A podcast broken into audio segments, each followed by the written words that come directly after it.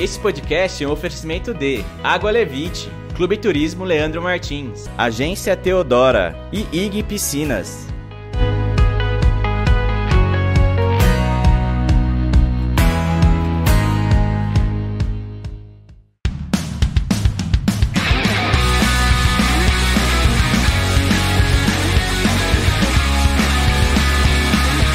Fala galera de Rio Preto e região, estamos aqui mais uma vez nesta mesa maravilhosa para falar com vocês no nosso programa 51 sobre o que, Leandrinho? Ah, hoje vamos falar de amamentação, agosto dourado e primeira infância. É isso aí, mas antes de tudo, né, se você quer saber, se você quer receber esses conteúdos, já sabe, né?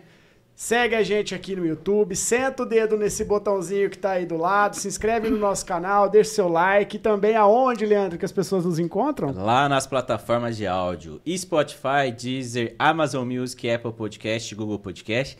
E claro, nas redes sociais, aí no Instagram, TikTok. Então não tem como você falar que não encontra o Rio Preto Cast. Exatamente. E aí, ó, vou lembrar vocês que a gente tá fazendo live toda terça-feira nas gravações. Então, antes das gravações, a gente tá soltando as informações lá no nosso Instagram. É por isso que você tem que seguir a gente lá também para poder bater um papo antes, mandar sua pergunta, trocar uma ideia com os nossos convidados antes de todo mundo, né? Porque depois que o programa for pro ar, não tem de perguntar mais. Não, hein? aí já foi. Aí manda lá no, no, no, no chat, no comentário. essas coisas. Exatamente. Mas não é a sensação do ao vivo, né? Exatamente. Com quem que tá- a gente tá aqui hoje, Leandrinho? Faça as honras, por gentileza. Ah, Claro, estamos aqui com duas pessoas maravilhosas. Estamos aqui hoje, que inclusive, coincidência ou não, são dois Ds, né? Dois Ds. Dois Ds. Exatamente. Estamos aqui com a Débora e também com a Dalise. Sejam muito bem-vindos ao Rio Preto Cast. Obrigado Obrigada. pelo tempo, por aceitar estar aqui com a gente. Sejam muito bem-vindas. Obrigada. Obrigada. Obrigada pelo convite. Muito obrigada. A Dalise já não é a primeira vez. A Dalise não. já não é debutante aqui no Não. Rio Não. Preto Cash, né? Só um tema que hoje vai ser um pouco mais aprofundado, diferente. É, é verdade, é verdade. Então conta um pouquinho pra gente, né? Quem que é a Dalise, quem que é a Débora, pro pessoal conhecer. Bom, eu sou a Dalise, eu sou fisioterapeuta, trabalho com a primeira infância, o meu foco é crianças de 1 a 3 anos. Trabalho com assimetrias cranianas, torcicolos congênitos, desenvolvimento infantil e meu carro-chefe é a amamentação, em todos os aspectos, né? É, é o que eu amo fazer, eu gosto muito disso. E tem outras cositas más, mas vamos parar por aqui, tá bom? Bom dia, boa noite, tudo bem? Bom dia, Fiquei tarde, de boa bom dia, boa tarde, boa noite. Meu nome é Débora Martins, eu sou pedagoga, eu trabalho auxiliando mães, esse é o meu foco, assim. E eu faço esse trabalho de olhar respeitosamente para as famílias, para as mães, de uma maneira que auxilie a harmonia dentro do lar, diante de todos os desafios que tem em criar uma criança, né? Então eu faço esse trabalho assim dentro do meu Instagram. Imagina, criar criança é fácil, né? Só o manualzinho, imprime lá o PDF e vambora, né? Tranquilo, não já, é? já tem pronto, é só ir lá na internet, procurar no Google e baixar. Exatamente. Ele fica- ele O que, o que eu mais escutava no começo era assim, mas para que que tem que para que, que precisa de uma mentoria? Para que, que precisa de uma consultoria? Meu pai e minha mãe criaram não sei quantos filhos, meus avós criaram 10 e não teve nenhum problema. Aí você olha para os 10 que eles criaram. Tudo. Tira suas próprias conclusões com os 10 que eles criaram. É, precisa de ajuda, né? Se a gente tiver ajuda para qualquer coisa, é bom, né? Então, Exatamente. E a gente tá, assim, no, no- numa época muito engraçada, né? Porque as pessoas têm medo de ter filhos, né? Exatamente. Tem gente que já não quer mais ter filho. Tem gente que quer ser pai de pet, mãe de pet pro resto da vida. Não quer saber de colocar uma criança no mundo, né? Exato. É verdade. Mas às vezes, assim, a gente até discute, às vezes, né, que é muito melhor não colocar uma criança no mundo se for pra criar de qualquer jeito Ah, também. é né? Exato, É sim, verdade. com E temos o desafio. E aqui também, as duas já são mamães, então vamos, vamos compartilhar essas experiências aí que estiveram, né? Nessa fase toda aí da primeira infância. E nós somos papais também, então podemos também contribuir com alguma coisa, eu acho. Exatamente. a primeira pergunta assim que eu tenho pra vocês, até aí pras duas no caso, né, que já são mamães que já passaram por, por- pelos perrengues aí, né? É, a vida começa pra vocês um pouco antes do que pra gente como pais, né? Porque vocês gestam os filhos aí por nove meses normalmente, né? Salvo os prematuros. É, mas a relação começa fortemente, principalmente depois do nascimento, com a amamentação. Sim. Como que é esse elo de ligação? O que, que acontece quando sai da barriga e vem para o peito? Qual que é esse sentimento que passa a existir a partir desse momento? É, é, eu falo que a amamentação ela é o primeiro grande desafio da maternidade, assim, né? É esse primeiro grande momento de contato. Você, então, na gestação, você tem o seu bebezinho lá, que ele está no automático ali, dependendo de você. E quando o bebê nasce, ele depende de tudo, né? Nutrição, higiene. E nesse contexto é o momento em que as mulheres saem de uma situação que muitas se assustam, né?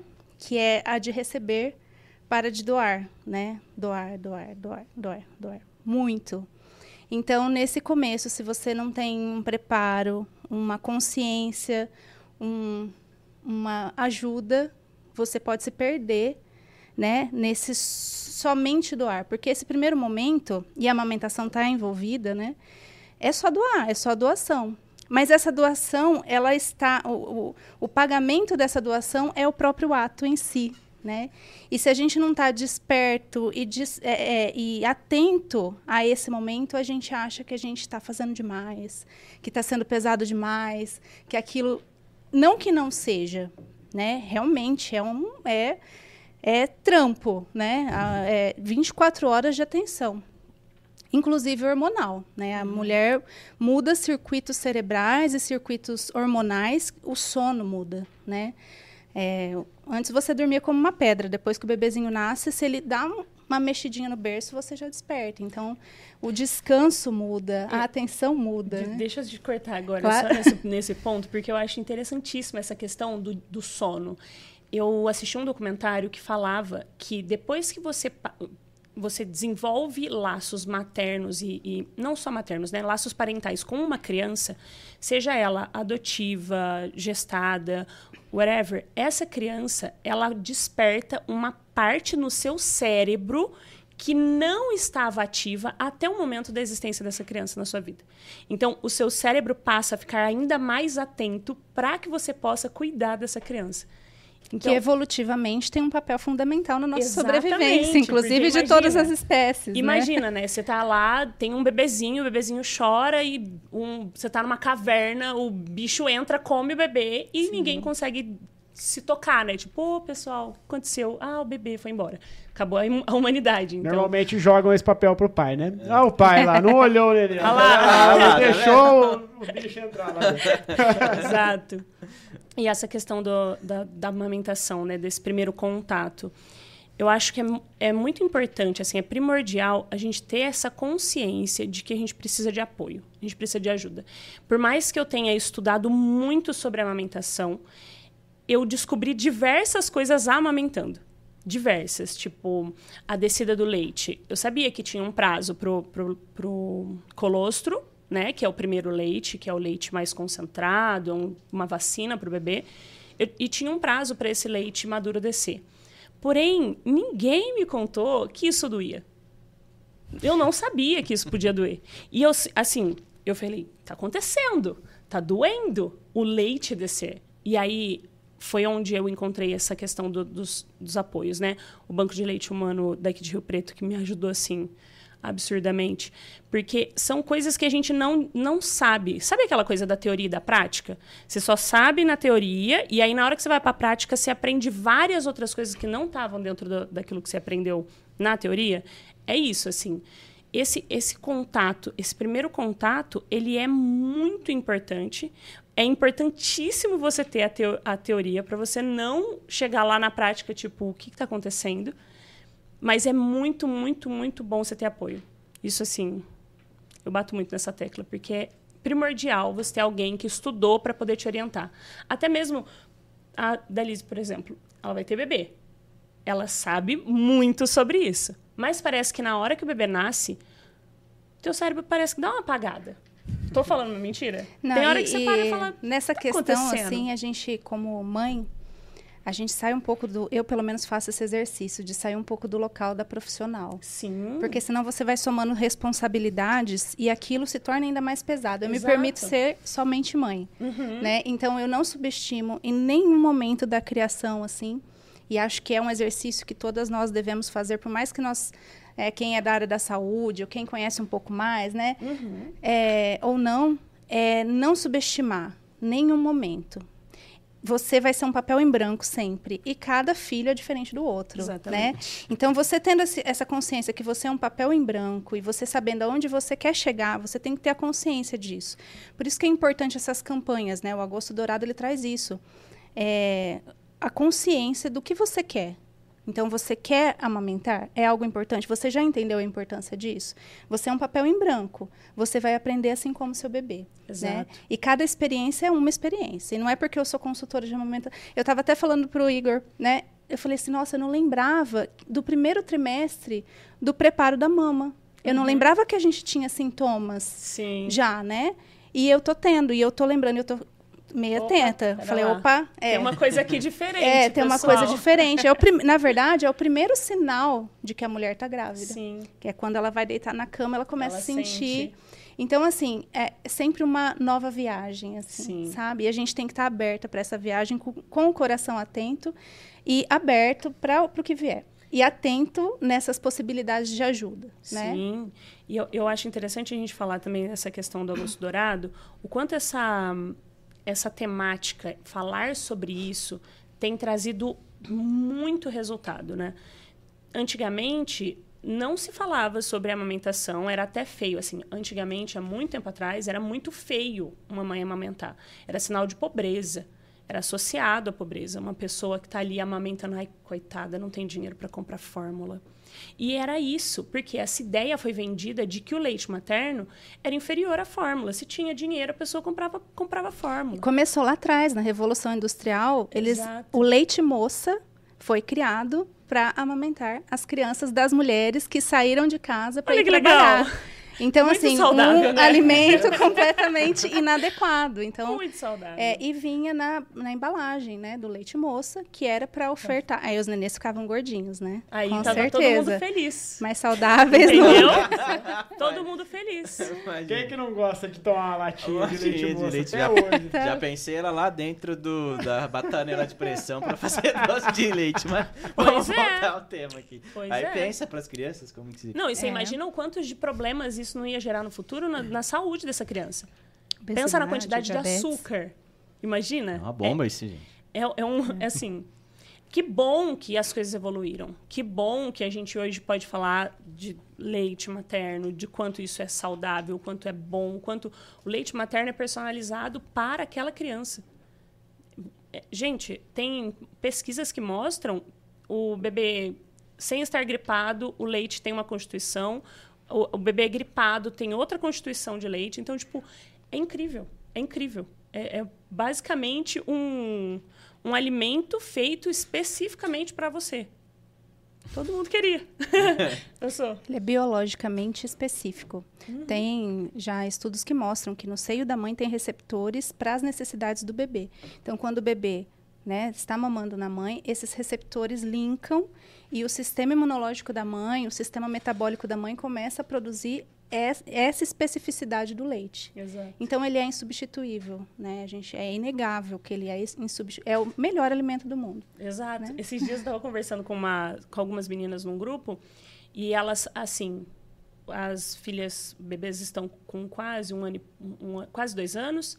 Ah, eu tô pensando no desmame e tal, né? E como vai fazer? Tá dormindo mal à noite e tal. E eu faço esse acompanhamento de, nessa consultoria do desmame para crianças acima de dois anos. E aí eu tava conversando com elas e tudo mais, né? E aí uma falou assim: "Ah, então, porque aí eu tava pensando, vou tirar ela do peito e vou começar a dar fórmula eu". Por quê? Aí Ela, ai, porque precisa, né? Eu falei: "Não, não precisa". Mas e aí? Eu falei: "E aí come, né? Bebe água". aí ela, mas e, e o, e o mamazinho dela? Eu, veja, é muito mais por você do que por ela. A criança ela não está ali falando, ah, eu quero um mamazinho. É você que está tentando criar mais um vínculo ali dentro dessa, dessa, dessa, desse desmame, né? Porque para a mãe é um luto também. O desmame lá na frente, ele é um luto, né? Quando ele acontece. E enfim, e aí eu fui conversando com elas e tudo mais, e aí elas falaram, tipo, mas nem o leite de vaca a gente tem que dar uma mamadeira depois que para de mamar? Falei, gente, nutricionalmente falando, se a criança tem uma alimentação como deve ser, come frutas, come verduras, come legumes, ela não precisa de leite de vaca. Ela não precisa de um complemento. O ser humano é o único animal que continua tomando leite depois de adulto, né? Exato. Depois de grande, assim, depois de criado. É o único, no caso. Tipo, e ainda não é nem o leite para ele, né? O leite dos outros, da vaca. É, No caso, é, nem o dele. tipo, ainda se fala, ah, mas eu queria tomar mais leite da minha mãe. Tira do Tudo bezerro certo, para tira tomar, lá do né? bezerro Tira do bezerro. e toma o leite dos outros, né? Tipo, não faz sentido. É verdade. É, tem todo um valor afetivo associado, né? Todo um valor cultural, todo um valor... é, são crenças, né? E tem o seu papel, né? Enfim. Mas eu acho que essas questões, assim, a gente tem que tratar sempre com muito, muito cuidado, porque geralmente tem influência e tudo mais, né? Mas, enfim, é, o importante é você saber exatamente o que você está fazendo, né? Não se perder nesse caminho, para isso, orientação sempre ajuda, né? Sim. Tá, com certeza. E até vocês já falaram um pouquinho, mas eu acho que é legal reforçar sobre a questão da rede de apoio, principalmente nesse começo de depois que a criança nasce, né? Ali os seus primeiros dias, 15 dias, um mês, que tem toda essa fase, essa mudança, começo realmente da amamentação, a criança na casa, uma nova rotina, qual é a importância que vocês enxergam assim a rede de apoio para Nossa. Olha, eu tenho uma, eu tô com uma visão um pouco modificada, assim, né? Eu falei até para Igor, falei, Igor, vou, vou falar a minha real, assim. Para o primeiro filho, a rede de apoio é fundamental, porque a mulher não, não tá sabendo que vai vir pela frente. É o papel em branco mesmo. Para o segundo filho, eu já tô mais assim, eu já tô mais tranquila. Eu já não preciso de tantas pessoas ao meu redor. Ao contrário, hoje eu acho que talvez até me atrapalhe. Né? Então, assim, hoje eu vejo, hoje eu vejo assim, ai, mas minha mãe chegava e falava tal coisa, minha sogra chegava e falava outra, e eu ia na pediatra e voltava com outra informação. Aquilo foi me inundando e eu fui afundando num excesso de informação. Hoje eu sei que a minha rede de apoio são profissionais. Primeiro, meu marido, né? Meu marido, ele tá ali, ele vai me resgatar, ele, né, já converso muito com ele já, falou, ó, né? Depois, profissionais que estão atualizados no assunto. Então, eu vejo assim hoje uma rede de apoio mais específica do que eu vi no, na primeira viagem, assim. Na primeira viagem qualquer um me pegava como rede de apoio, né? E nessa nessa onda assim de pegar qualquer um como rede de apoio é muita informação que chega. Sim. Você fica inundada, você a impressão que, que a gente tem é que a gente está fazendo tudo errado. Vou matar esse moleque, Sim. entendeu? Tô, tá tudo errado. Tá tudo errado. Então, assim, hoje eu já consigo ver da onde eu estou, mas isso não é imediato, não é no na primeira viagem, que às vezes é melhor você ser mais específica também na sua rede de apoio, né? É, eu penso assim, que a, a questão, muito bem falada da Annalise, o marido é a primeira pessoa que precisa entender que ele é rede de apoio. Porque para a amamentação acontecer, a mulher tem que conseguir beber água, descansar dentro dos limites de se tem um, be- um bebê recém-nascido em casa e comer bem. Para que essas três coisas aconteçam, tem que ter alguém cuidando do restante. Porque eu, eu sempre brinco que é muito fácil cuidar de uma criança. O difícil é fazer todas as outras coisas enquanto você cuida de uma criança. Porque se a gente tivesse 24 horas para estar focado somente na criança, era muito tranquilo. Porque você consegue entender o processo, como a criança está se desenvolvendo, o que ela tem capacidade neural e o que ela não tem para fazer. Porém, você tem que trabalhar, você tem que cuidar da casa, você tem que fazer comida e olhar a criança que está tendo uma crise de birra ali no chão. Então é muita coisa. Da mesma maneira lá no começo, o marido precisa saber, a primeira coisa que ele precisa saber, ele não pode amamentar efetivamente, mas todo o resto pode ser feito. Todo o resto. Ele pode cuidar da, da limpeza da casa, ele pode arrumar comida, ele pode saber que quando a mulher amamenta, ela precisa de água e trazer uma garrafinha de água. Ela pegou o neném para mamar, traz uma garrafa de água. Traz uma bolachinha para ela comer, traz um pedacinho de fruta, entende? E o marido é essa primeira rede de apoio. Ah, diferente de você, no primeiro no, na gestação da Cecília, eu tinha certeza absoluta que eu não ia querer ninguém lá em casa. Porque eu sou muito crica. E eu sabia que, tipo assim, as pessoas iam chegar iam me inundar, e iam me tirar do sério. E assim, a minha mãe dormiu uma noite em casa, e aí ela. A Cecília acordava, ela estava dormindo do meu lado, a Cecília acordava, eu pegava a Cecília, botava pra, pra mamar, e minha mãe vinha chegando, ela, a neném, e voltava para a sala, porque, tipo, eu já tinha acudido, eu já tinha feito. E aí, no dia seguinte, ela falou: Eu não tenho o que fazer aqui. Eu tô aqui à toa. Vocês não me deixam fazer nada. Porque ela queria estar lá para cuidar da neném, né? Para auxiliar com a neném. E aí ela fez as coisas de casa tal, e ela acabou indo embora. E eu acho que, assim, é muito importante a gente saber o, o que, que você vai precisar ali. E, de fato, isso só vai acontecer na hora, né? Você só vai entender, de fato, se você quer alguém ali contigo ou não, nesses momentos, na hora que você está vivendo. De novo, a questão da prática, né? Porque é a hora que você descobre o que realmente você precisa. Mas a rede de apoio é esse, nesse sentido. Às vezes, você não vai ter uma rede de apoio de uma sogra, uma mãe, uma cunhada que estejam ali presentes. Às vezes, tua rede de apoio é a tua auxiliar doméstica.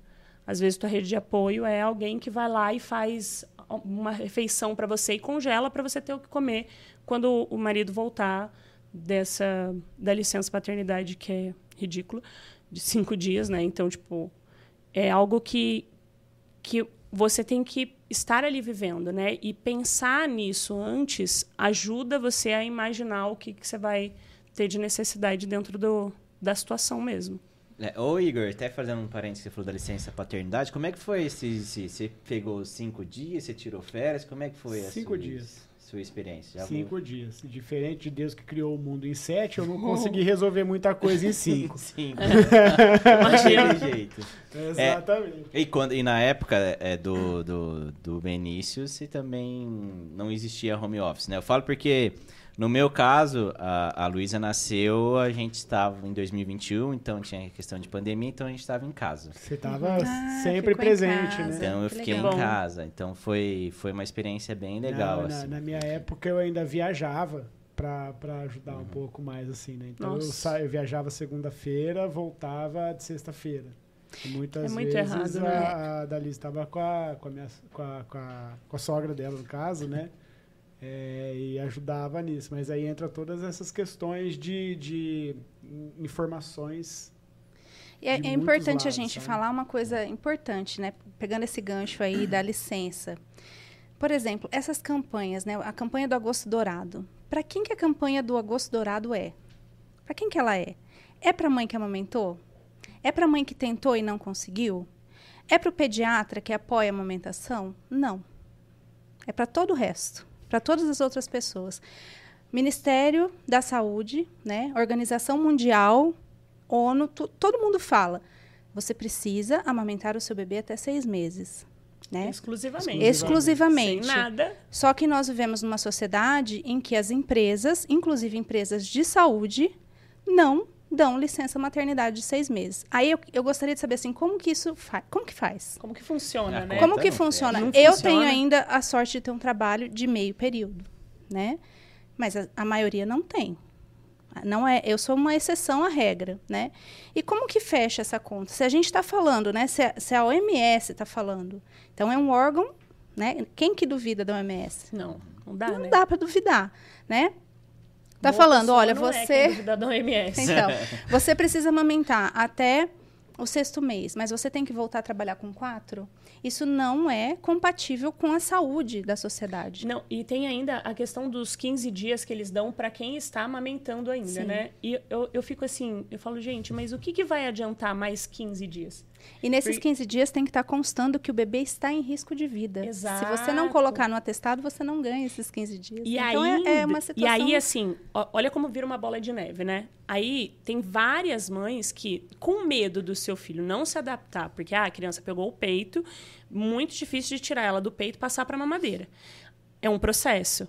Aí, com medo da criança não se adaptar, elas adiantam a introdução alimentar, achando que vão nutrir essa criança através de comidinhas.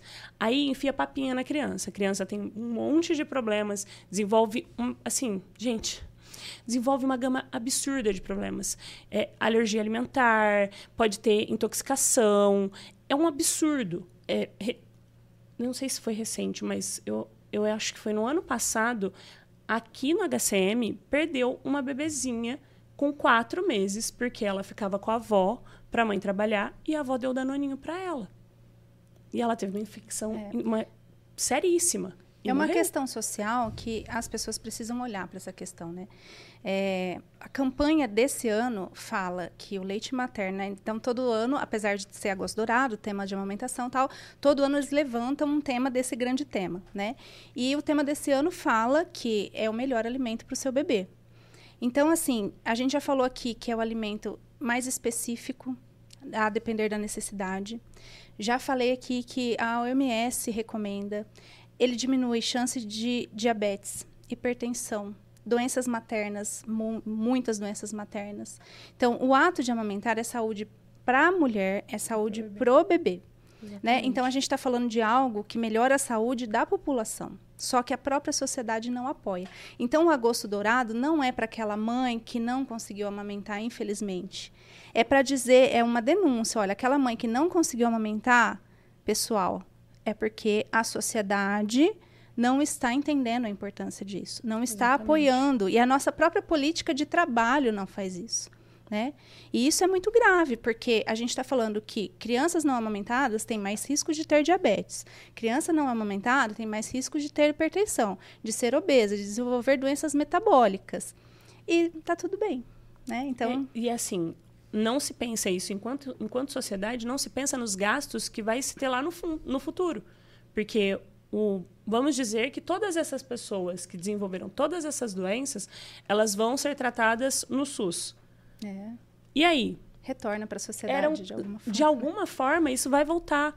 Não, não existe nada que justifique não ter o tempo que condiz com o que é recomendação da Organização Mundial de Saúde para que as mães tenham essa, esse, esse respaldo. Não faz sentido. Não tem lógica. Os artigos mais recentes falam justamente que o leite materno ele funciona como chave fechadura para muitas doenças metabólicas, para muitas doenças que estão ali na nossa genética. Eles funcio- eh, o leite materno funciona abrindo, fechando essas chaves da nossa genética para desenvolver ou não essas doenças, né? Eu fiz isso no meu experimento no mestrado. A gente viu, a gente colocou ratinhos, né, para amamentar ratinhos de mães hipertensas. Enfim, a gente viu que os ratinhos que amamentaram nas mães, né, lá é, eles eram filhos de mães hipertensas, mas amamentaram em mães não hipertensas, eles não desenvolveram hipertensão, né? É muito louco isso. Então, assim, a gente vai ajudar a própria humanidade. Com, ah, Dalise, mas é só amamentação? Que, não, óbvio que não, né? Não é só amamentação, mas a gente precisa entender que o bebê ele não nasce com o sistema gastrointestinal pronto, ele não nasce com o sistema neurológico pronto, ele não nasce. Então, ele precisa de substrato para isso, né? E o leite materno é um desses substratos E, e o, importantes. e o bebê, ele é o único, o, o bebê humano, ele é o único, o único filhote que necessita de apoio para se desenvolver de maneira intensa. Se você olhar para qualquer outro tipo de filhote, de pássaro, de cavalo, seja lá o que for, eles em meses eles já estão prontos para ser para se manter vivos. O bebê não. Alguma coisa tem para explicar isso. A gente precisa estar ali. Alguém precisa estar ali. E essa primeira infância é justamente o momento em que você precisa intensamente estar ali. Porque tanto é um traço de caráter que vai ser moldado nessa primeira infância, tanto quanto a questão de física dessa criança, esse desenvolvimento físico, o psicológico, o neural, tudo, ele vai necessitar de um outro ser humano. E todos os dias a gente vê o quê? Mais e mais crianças em telas. Esses dias eu vi um vídeo de um bebê que não, ele não tinha 20 meses, 20 dias, o bebê. Ele não tinha 20 dias. Ele estava deitado de, de barriga, fazendo um tummy time, e um celular, assim, Com a galinha pintadinha. com né? a galinha pintadinha. É, esse vídeo E o- rodou lá em casa também. E o, be- e o bebê chegava a fazer assim, ó, com a cabecinha para trás. E ele tentando assistir e ver aquilo, porque, gente, tela, né? Não preciso explicar para vocês que é uma coisa atrativa, vai chamar atenção. Só que é um bebê de 20 dias. Os os traumas, a, a, o perigo que é isso para o desenvolvimento neural dessa criança é imensurável. É gravíssimo. E precisa, a gente precisa entender que a infância, né, como dizem os autores, né, a infância é terreno que a gente pisa a vida inteira. Exatamente. A primeira infância, então, é aquele terreno que a gente vai. A gente está adubando o terreno. Ele vai ser fértil, ele não vai. É, é, assim, é o divisor de águas, né? De, Exatamente da gestação até três anos é o divisor de águas no desenvolvimento do ser humano. Não é só da criança, não. É do ser, Do humano, ser humano. do adulto, do idoso. Então, precisa ser entendido isso de uma vez por todas, que a infância é a base para a vida toda. O Steiner fala, né? O Steiner é um autor que eu estudo bastante e ele fala que os três primeiros anos da criança vai ser reproduzido pelo resto da vida. Então, o ser humano, ele aprende a andar num período de tempo, mas nesse processo de aprender a andar, sobretudo, ele aprende a cair e levantar, né? Então, enquanto ele está aprendendo a andar, ele está ali, ele cai, mas aprende a levantar. E esse posição, né? processo vai ser repetido durante a vida toda, cair e levantar. Né? E aí, muitas vezes, a gente interfere. Então, o nenenzinho vai lá e cai, você vai lá e já pega o neném, não deixa ele levantar. Então, a gente está interferindo a todo momento nesse processo. De que forma? Né? De que forma a sociedade está in- interferindo nesse processo? Então, é preciso olhar para a primeira infância. Sim. Né? Profundo, profundo. e trazendo então um pouco, assim, a gente falou bastante aí em relação à, à amamentação e estamos começando a entrar então no caminho da primeira infância, né? É, qual é o, o elo da amamentação, né? E principalmente depois desse período de pós-amamentação, quais são os próximos desafios, né? O, o que, que a criança muda neste período pós-amamentação e o que, que a própria amamentação ajuda futuramente no desenvolvimento cognitivo, neuronal, enfim, dessa, dessa criança. Eu vou te deixar falar mais da parte orofacial. e eu vou falar um pouco sobre o desenvolvimento mesmo, assim, que é a parte que eu sou apaixonada. O, quando, quando eu comecei a estudar sobre isso, a criação com apego, parecia que eu falava criação com apego perto de alguém, parecia que eu estava falando um palavrão. A pessoa ficava tipo, que absurdo. Criança precisa aprender a ser, a, a ser livre, a, a crescer. Não precisa depender de pai e mãe. E aí, essa, essa ideia de criação com apego, parece que eu tô querendo que a criança seja apegada a mim de uma maneira que, nossa, ela não vai sair de perto de mim nunca mais. E aí eu comecei a estudar sobre isso, porque eu falei, não é possível que seja isso, né? E assim, a criação com apego. O, quando a criança é amamentada, ela desenvolve um, um elo muito mais profundo com a mãe nas, na, na questão de segurança mesmo. De ser uma criança mais segura de que vai acontecer alguma coisa. Se acontecer, eu estou aqui cuidada, tem alguém que vai ficar perto de mim. E aí é o que me encanta assim na criação com apego, porque quanto mais você fortalece o emocional dessa criança, quanto mais você apoia, você cuida desse emocional, você está ali para poder ser com quem ela pode contar, mais livre essa criança se torna. Mais ela essa criança se torna. E é interessante a gente olhar para isso, porque assim, muitas vezes a gente vê, né, os pais querendo a criança boazinha. Não, você tem que ser boazinha, você tem que parar disso. Não, não é para falar assim, seja boazinha, se comporta. Meninas não fazem isso, meninos não fazem aquilo. E aí, o que, que a gente está fazendo? A gente está tolhindo quem aquela pessoa é. Ao invés da gente olhar para a criança e tentar entender quem ela é, conhecer essa pessoa e auxiliar ela, em guiar ela num caminho em que ela consiga, né, ter uma um, um desempenho melhor enquanto ser humano, a gente fica querendo fazer aquilo que fizeram com a gente. Porque o sonho do oprimido é ser o opressor, né? Você já deve ter ouvido essa, essa frase. E aí a gente fica aqui, ó, tipo, ah, eu não recebi isso. Não conscientemente, claro. Mas você fica ali, eu não recebi isso, então eu também não vou dar. En- Então, essa, essa é uma quebra de ciclo mesmo. De você olhar e falar, tá, eu não recebi, não foi legal, não gostei. Preciso mudar esse caminho. Alguma coisa precisa ser feita. Para que a gente saia dessa loucura que a gente vem vivendo. É, mas no automático a gente não consegue. Exatamente. No automático, é, isso é uma das barreiras, né? Porque você se vê muitas vezes repetindo padrões, né? E você vê que aquilo não fica legal. Uhum. Mas você repete. É aquilo que você aprendeu. Então, conscientemente, você tem que fazer o exercício De parando. de quebrar o ciclo. Mas isso a gente consegue quando a gente estuda e a gente entende uma causa, né? Sim. O que a gente quer. Sem defender bandeira nenhuma, assim. Eu não defendo nenhuma bandeira, mas eu acho assim que você tem que estudar muito sobre ser humano. Sim. Muito sobre ser humano. E isso que você falou é bem verdade. A gente não tem que ficar a todo momento tolindo aquele ser humano que é único, por assim Exatamente. dizer. Porque ele tem que ser único. Exato. Né? Por isso que ele está aqui, né? Por outro lado, a gente não pode confundir liberdade com libertinagem, Exato. sabe? A criança, ela não tem vontade forte. A criança tem vontade fraca.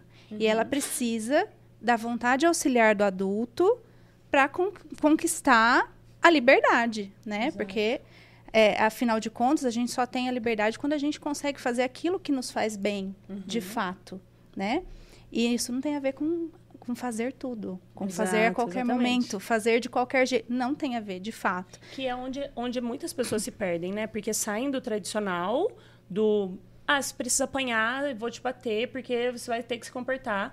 E vai pra permissividade absoluta, né? De tipo, ai, não, minha criança precisa ser livre, pode fazer o que ela quiser. E aí? Quem, que- quem é o adulto? Quem está guiando essa criança? Quem está auxiliando ela nesse processo? Precisa ter isso, né? Preci- se- a gente está, enquanto adultos, cuidando e auxiliando essas crianças.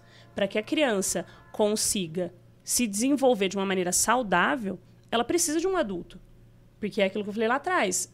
O, o nosso filhote é o único que precisa desse auxílio o tempo todo. Porque ele não se desenvolve só fisicamente, ele se desenvolve emocionalmente, ele se desenvolve psicologicamente, neurologicamente. Então ele precisa desse apoio.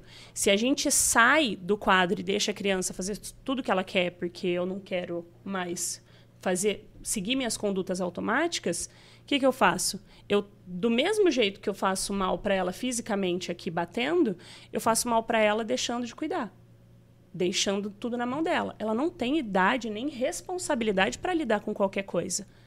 Isso criança é é, uma criança. maldade. É. Na- hoje, no meu ponto de vista, Não- depois. não deixa isso é maldade. é uma né? violência. Você deixar com que uma criança que não tem maturidade, que não tem condições neurológicas, que não desenvolveu pré- pré-frontal, não desenvolveu Nada. nada. disso ainda, tome decisões e faça o que quiser, a qualquer custo, e, e, enfim. Isso expõe a criança. Isso expõe a criança, exatamente. Isso deixa a criança insegura. Porque do, do mesmo jeito que uma criança isso. que é criada dentro de um, de um lar violento, ela vai se sentir insegura, não só enquanto criança, na vida adulta. Uma criança que é deixada fazer tudo que ela quer, ela vai se sentir insegura. Também na vida adulta. Porque tudo que ela fizer, pode ser. E aí? Cadê o peso? Cadê o valor naquilo que ela num- faz? Chegamos num ponto de polêmica. Eu gostaria de fazer uma pergunta Ah lá, a vocês ah lá. em relação. Mas assim.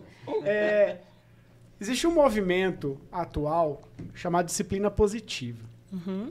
E que muitas pessoas hoje em dia defendem como um modo de criação que é o, o- o Perfeito. perfeito. Uhum. Só que aí a gente entra também nessa questão de liberdade excessiva, onde Sim. a criança não tem todo o desenvolvimento cognitivo, neurológico, psico- psicológico, enfim, Uhum. para tomar decisões por ela e acaba, de- em muitos casos, fazendo os pais de gato sapato, né? Sim. Eu gostaria de entender, por exemplo, a visão de vocês assim em relação à disciplina positiva. Existem coisas boas da disciplina positiva? Existem coisas ruins? Existe um equilíbrio? É, é ok? Não é ok? Olha, eu vou dar risada porque disciplina positiva é uma coisa assim que eu estudei, né? Eu, eu- aliás, quando você para para ler, tem disciplina positiva, tem criação com apego, tem criação clássica. Hoje eu sou eu, da Lise, sou mais adepta à criação clássica e eu entendo que é a forma de interpretação, né? Então, tudo. Ah, cri- criação clássica é aquela que vai da palmada, o chinela. Não.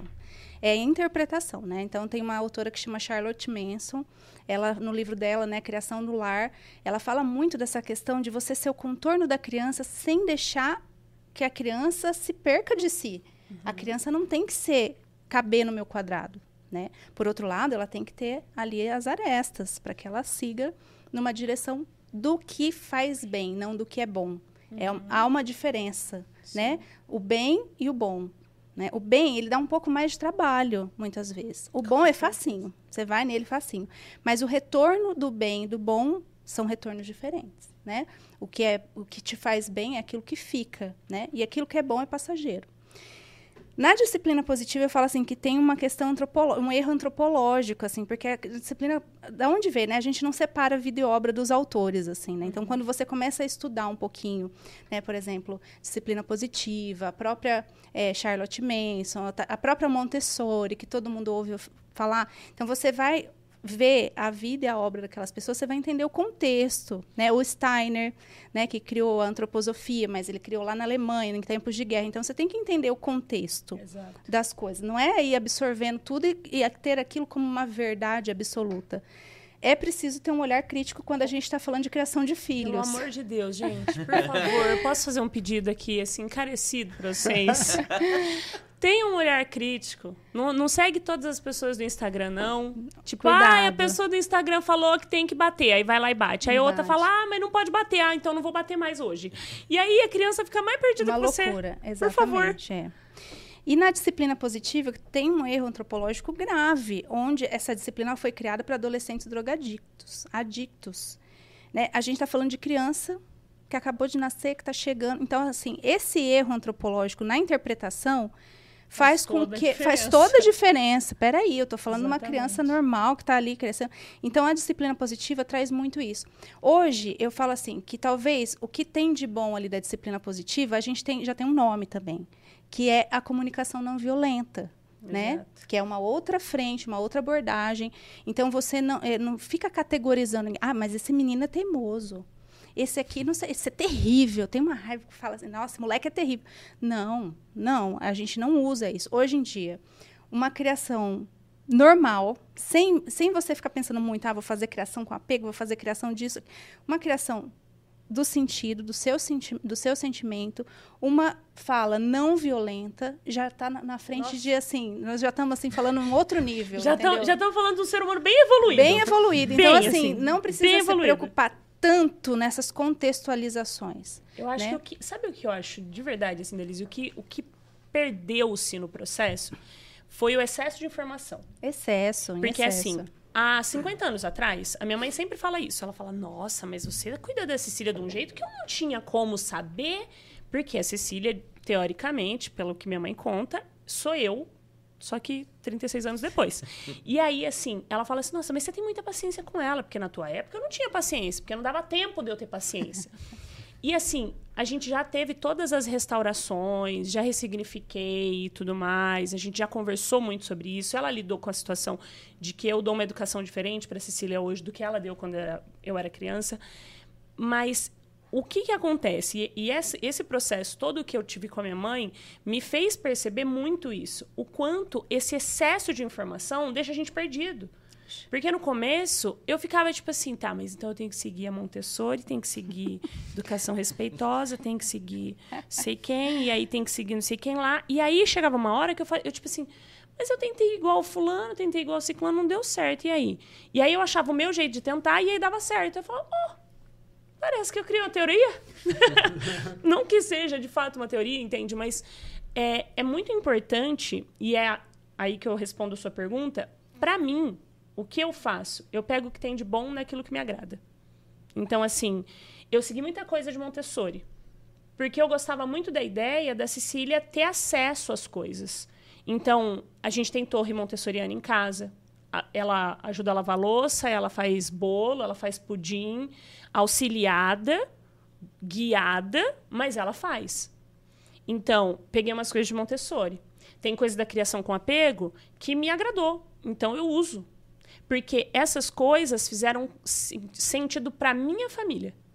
Com, com, elas condiz, condizem com a nossa moral e com aquilo que a gente acredita.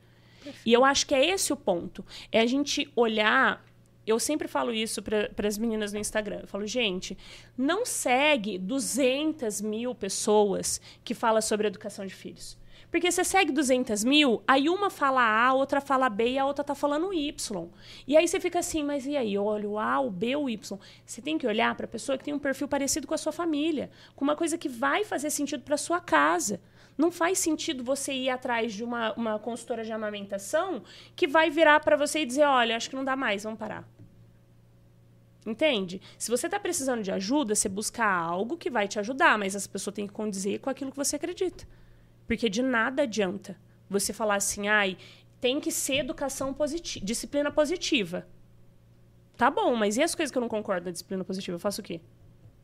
Eu sigo do mesmo jeito, mesmo não concordando?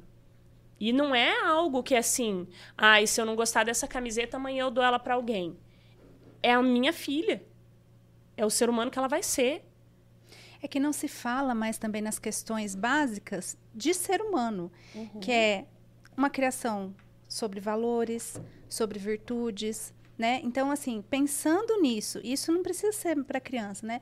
O que são valores, o que são virtudes, né? Exato. Como que a gente pode fazer ser humanos é, normais? É, cidadãos, né? Pessoas cidadãos que vão participar normais ativamente do mundo de uma maneira respeitosa umas com as outras. Eu acho que assim é, as pessoas têm hiper, é, um hiperfoco em querer ser perfeito, Exemplo. perfeito, Exemplo. muito bom, um filho, não, uma mulher normal com um marido normal, criando filho, filhos normais. A poesia da vida tá aí. Exatamente. Então assim nesse monte de teorias, uhum. se você cair nessas teorias, você vai se perder, né? É o que Sim. eu falei lá no começo. São muito, é muita informação. Não que você não tenha que ter acesso a informação nenhuma. Exato, não, você pelo tem amor ter. de Deus. Todo mundo é, precisa de informação. É Mas você tem que ter. se possível. Exatamente. e sempre um olhar crítico. Exatamente é isso que você falou em relação à sua família, à sua moral, às suas virtudes, à sua realidade, né? Exato. Ai, Dalise, eu quero amamentar, mas eu não tenho dinheiro para pagar sua consultoria. Pô, tem, vai lá no banco de leite, Exato. né? É a sua realidade, né? Exato. né? Ah, eu quero fazer uma consultoria de, de criação com apego, mas eu não tenho dinheiro. Vamos ali, vamos ler um livro uhum. de criação com apego. Agora, se a gente for tem ficar... conteúdo gratuito no meu Instagram. Olha lá, né? né? Então, se a gente for ficar pegando aquilo que todo mundo traz, então, assim, foca foca naquilo que faz sentido para o seu coração, né? Sente o que você quer, olha para você, quais são os seus valores, quais são suas virtudes, Exatamente, as que deram, né? O que, que deu certo para você, o que, que deu errado que você não quer reproduzir. Né? A gente sabe disso. Exato. A gente sabe. Você não precisa estudar muito para descobrir o que, que você não gosta. É. O que, que você... Isso aqui não foi legal. Fizeram comigo e eu não gostei. É. Não vou fazer. Ah, mas é super simples, é só eu, não, eu querer não fazer. Não, não é. Não é. Você vai exigir um, um gasto de energia emocional e mental seu tremendo. Você vai precisar estudar sobre isso, entender os seus gatilhos, onde estão, como eles funcionam. Na hora você vai ter que identificar eles antes de reagir. E isso daí, assim, para mim é um dos maior, uma das maior, um dos maiores dificultantes que você vai encontrar. O, você conseguir parar o seu impulso automático de reagir como reagiam com você diante daquela mesma situação. E Só como parar se hoje em dia a gente está cada vez mais acelerado, Exatamente. né? Exatamente. Como parar para pensar naquela atitude que aquela criança está tendo, você não ser reativo e você ser um ser cognitivo pensante. pensante. Se é. você tem que correr, que está na hora de você passar o cartão, que você tem que ir embora, que não sei o que. que não... Né? Então não tem como. Muitas vezes você vai somente reagir.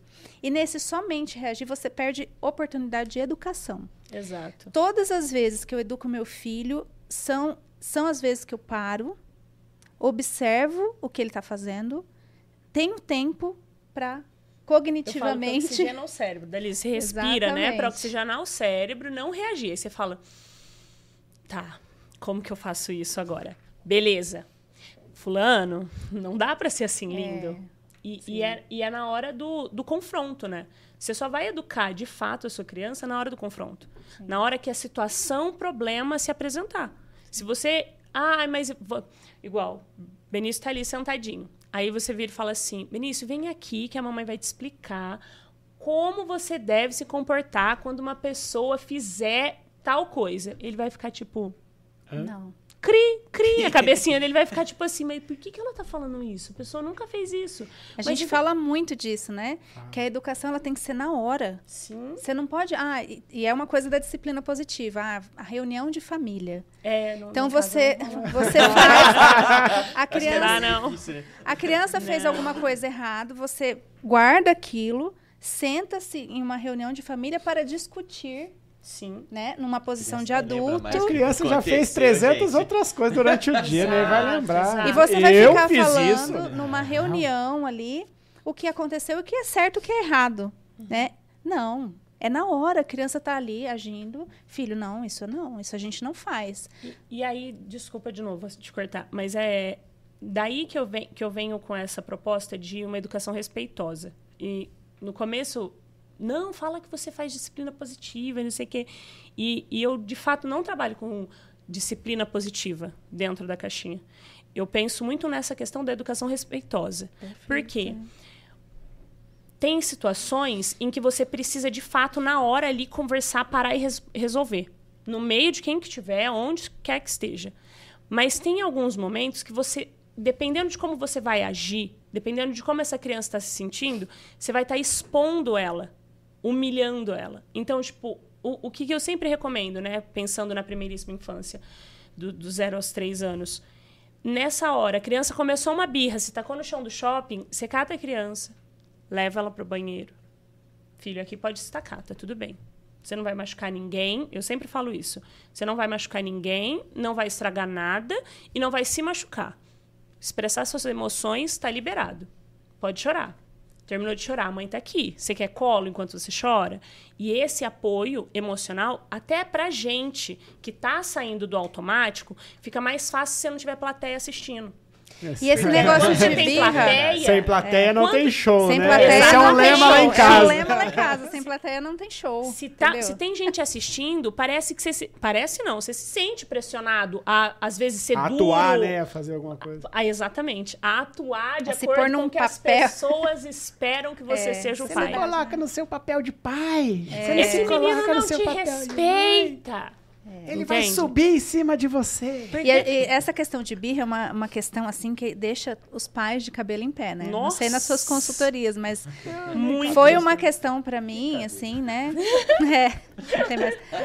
Foi uma questão para mim. O Benício não foi uma criança de fazer muitas homéricas birras, porque eu estava orientada na época. Eu tinha uma psicóloga muito boa comigo já. Ai, a terapia, gente. É. Terapia tem um lugar Então, então assim, no meu coração. As pessoas precisam parar de achar que tudo que a criança faz é uma ofensa direta à pessoa. Então a criança está fazendo Exatamente. birra para me ofender, Pra me humilhar. Pra me humilhar. Fazer Então assim, vergonha. sai desse autocentramento. A criança muitas vezes faz birra pelo neurodesenvolvimento. Então aquilo é uma reação exacerbada diante de algo que ela não quis, não conseguiu, não, né? Não é direcionado muitas vezes pra, para você, mãe, você pai, Uhum. Às alecrim vezes ela dourado. não tá nem pensando em você. Não Ela está tá só pensando, né? Ela, brava.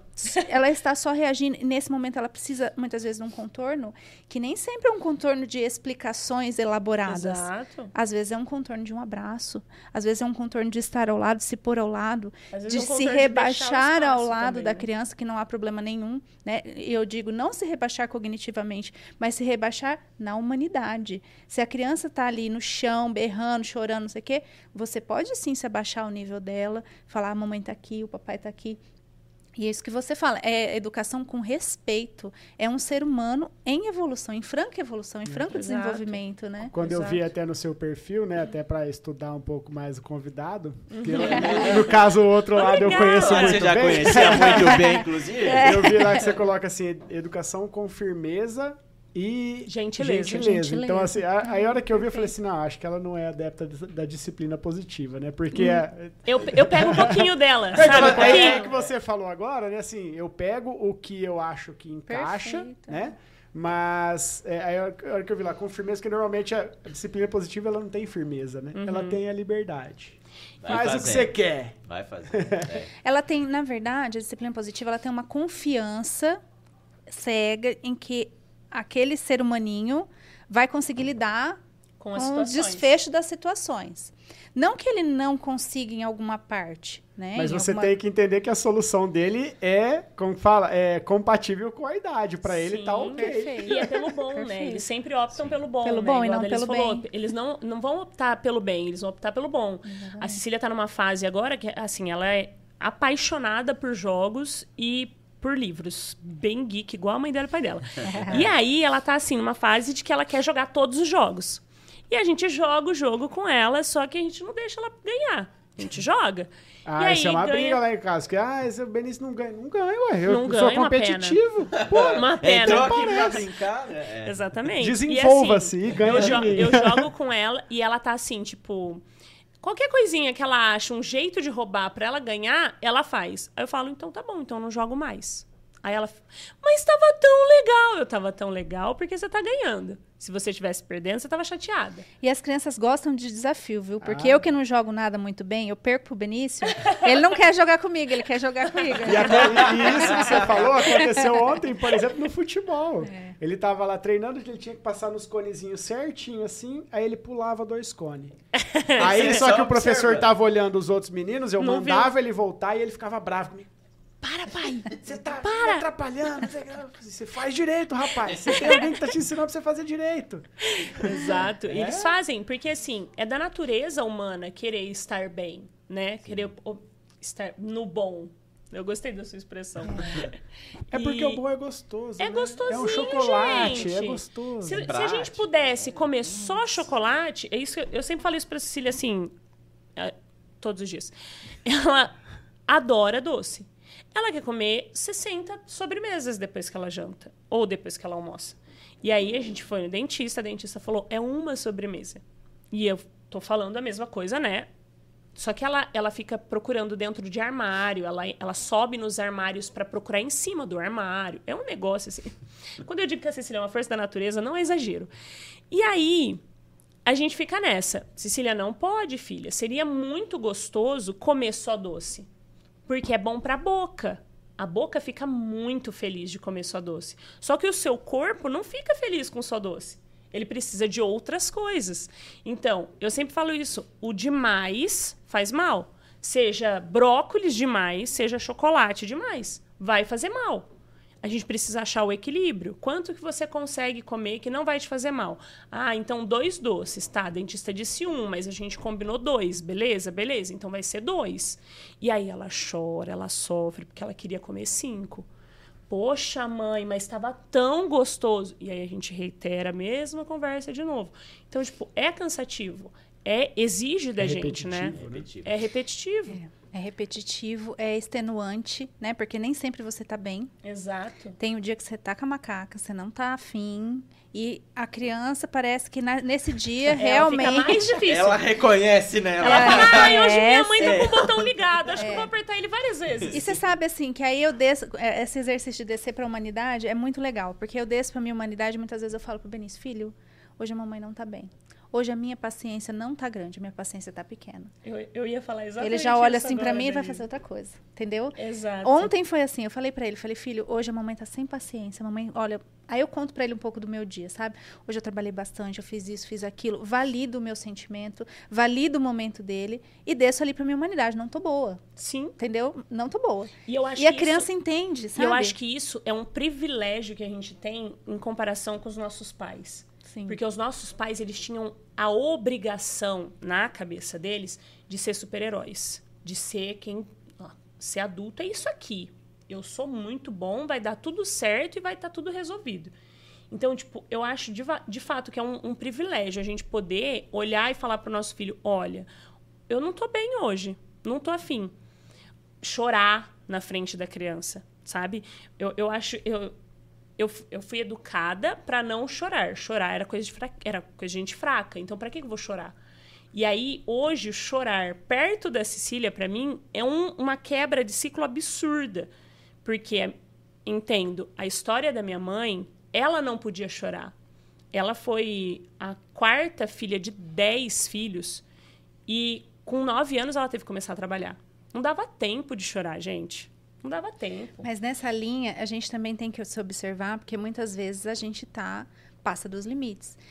E nesse chorar e nesse trazer muitas sensações, a gente acaba minando a esperança no coração das crianças também, né? Minha mãe só Sim. chora, meu pai só reclama, nanã. Então, assim, existe um momento em que Exato. você se mostra, sou ser humano, estou aqui. E quando você pode, você E de, fica e ali. de novo a questão problema de adulto, equilíbrio. problema de criança, Exato. entendeu? O É, e de equilíbrio. novo, o equilíbrio. É. É a mesma coisa da- da- das teorias. De nada vale você seguir absolutamente a disciplina positiva e você não souber como lidar com quando as coisas não derem certo. Então, Perfeito. equilibrar as coisas faz, faz toda a diferença. Toda a diferença. Então, a gente tem essa oportunidade de hoje ser humano, de fato, com os nossos filhos, mas isso também não tira a gente do lugar de adultos. Né? Perfeito. Nós temos que ser adultos. Porque senão, quem está cuidando deles? Exatamente. É, e trazer problema de casal para criança é algo assim devastador, Nossa. né? Porque a criança ama os dois na mesma proporção e aí você, ah, mas seu pai que não sei o que, que não sei o que, mas sua mãe que não sei, a criança fica no meio. Isso é devastador para o cérebro da criança. Totalmente diferente do momento lá que você tá triste, né? Então, por outro motivo, você explica. Então, é esse essa Encontrar o equilíbrio. esse né? equilíbrio, né? Esse entendimento é também importante, né? Gente, queria até comentar, vocês falaram bastante de muitas coisas, e aí me veio uma coisa que eu acho que é super importante a gente comentar, é, que é o brincar. A gente vê muito hoje que as, ah, principalmente as crianças são muito facilitadas pela tela. Então, Sim. você vai nos lugares, por exemplo, a criança de meses até um, dois anos, Aquele Tá, porta-tablet aquele assim, tablet. com pezinhos, né? É, exatamente, exatamente. E aí até uma coisa, por exemplo, a gente só vai em lugar onde tem área kids, né? Uhum. Que é, não, que é lá o espaço da criança, é inclusive para ter contatos com outras crianças, né? Uhum. É, e aí eu queria ouvir um pouquinho de vocês essa questão do brincar, né? O quão é benéfico para a criança, né? Nessa primeira Opa. infância. E o É. quão nocivo E também quão essa questão nocivo, das telas, é. né? Que muitos pais hoje em dia não se tocam disso. E inclusive a gente estava conversando esses dias, até para complementar a pergunta, né? Em relação à escola, né? é, tem escolas que liberam celular para criança a todo momento. E a gente já ouviu falar, inclusive, com- de crianças que têm acesso a conteúdos Adultos, adultos, né? Até, enfim, é, conteúdos nocivos para a idade e que acabam chegando porque tá lá o amiguinho e tal e tudo mais, e compartilham eles, acabam É, e, uma- e um comercial leva ao eles, né? outro, que leva outro, né? E o Google vai te caminhando para lugares bem perigosos, né? A criança é, precisa brincar livre, né? É o basal para a criança. Ela precisa de boa alimentação, ela precisa de adultos atentos e amorosos a seu lado a todo momento, né? Pai e mãe não é insubstituível, ou não é substituível. Pai e mãe tem que estar ali do lado. É, E ela precisa brincar. Ela precisa brincar e não necessariamente ela precisa brincar com objetos estruturados, né? Se você vê um bebezinho, você dá uma garrafinha dessa aqui com umas pedrinhas dentro, ele vai brincar ali horas, né? Papel de presente. Então eu falo assim, a Fisher Price chora nos meus atendimentos, porque eu não uso. não tem um brinquedo da Fisher Price, é tudo assim, né? As mães falam assim: "Mas aonde você arruma esses brinquedos? Compro tudo lá nas lojas aqui de 1,99, que eu compro gelinho de não sei o quê, tudo brinquedo desestruturado, né? Então, aquilo pra gente não faz o menor sentido, pra criança ela passa ali, eu tô falando na primeira infância, de 1 a 3, tá? E a criança maior, ela precisa de movimento. O movimento é- é a base do desenvolvimento, né? A menor também. Puxando o gancho da amamentação, a amamentação é o primeiro momento de desenvolvimento motor. Então, a parte é o epicentro do desenvolvimento. Então, quando a criança começa a amamentar, ela começa ali controlar a musculatura da TM, começa a controlar a cervical, né? Logo ela começa a interagir, sorriso social e tudo mais ali com aquele contato com a mãe. Isso vai fazer com que ela procure, então ela começa aqui na cervical, depois no bracinho, vai para o tummy time, começa, né, esse desenvolvimento. E nesse desenvolvimento, o brincar já se encontra ali naquele primeiro, naquele momento, né? Tem relatos assim que no cordão, é, que na barriga da mãe a criança já brinca, com o cordão, cordão. umbilical e tal. Então, é totalmente desestruturado, nada é parecido com o cordão umbilical aqui fora, né? Então, assim, é o que, que a gente precisa proporcionar para o brincar da criança? Um espaço adequado, né? Que espaço é esse? Um local seguro, onde a criança possa se movimentar desde bebezinho, né? A gente fala sempre a criança no chão. Mas que chão é esse? Né? Tem um cachorro bravo ali perto, toma, toma cuidado. Tem, tem um degrau, de vidro, tem né? vidro, tem né, um lugar seguro com um adulto atento ali perto. Não precisa estar junto, né? Em to a todo momento, você não precisa estar grudado na criança. Você precisa estar ali próximo. Vigilante, Cons né? Isso, vigilante. Vigilante. Que a criança tá ali. Uma coisa que eu sempre falo para os pais, quando a criança está concentrada, brincando, desenvolvendo aquele raciocínio ali, não é para chamar a criança. Ai, que fofo! Que fofo que ele... Deixa a mãe tirar foto. Pelo amor de Deus, deixa aquela criança desenvolver aquilo, segura sua onda, deixa a criança brincar naquele momento ali, se ela está concentrada, então precisa dessa concentração para brincar. Eu sempre falo dos objetos desestruturados para começar, então, é, e seguros, né? Então, tudo que você tiver na sua casa, colher de madeira que dá para a criança pôr na boca, né? Tudo que for seguro ali para a criança pode pôr, não precisa gastar dinheiro, né? Eu compro brinquedinho de criança de um real, de dois reais, de, né? Papel de presente, criança, mas tem que estar tá sempre vigilante, porque ela Sim. pode pôr na boca e tudo mais, né? Tem que ser seguro. E deixar a criança com movimentação livre. E isso vai até pelo menos ali o sétimo ano da criança, né? Então, os sete primeiros anos está baseado nesse, nesse desenvolvimento da motricidade fina e grossa, né? Isso é muito importante para a criança. Então, a gente vê que as crianças ficam internadas nas, nas escolas hoje, né? Com muito pouca oportunidade de, movimentação. Aí a gente vê crescente o número de TDAH de crianças, né, que não conseguem mais controlar tanta energia dentro do corpinho, porque aquilo foi demasiadamente contido no momento onde ela precisava expandir a movimentação. Então isso é muito importante a gente olhar que esse brincar da criança é, é basal, assim como dormir, assim como comer, assim né, todas as necessidades da criança, o brincar está incluído. Deve Sim. ser promovido, proporcionado e cuidado o brincar para a criança, ele é o mesmo que a gente conversar, que a gente caminhar.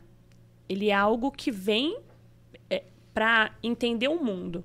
Através do brincar, a criança vai entender os limites, o que está acontecendo. Ela vai aprender a socializar nesse brincar. Ela vai aprender a emprestar o brinquedo, mesmo quando ela disser que não vai emprestar. Esse mundo, como ele é, o que, que acontece? É assim que a criança aprende, através do brincar. Que eu falei para você que eu me baseei muito em Montessori nesse sentido, né? Eu usei muitos brinquedos desconstruídos com a Cecília.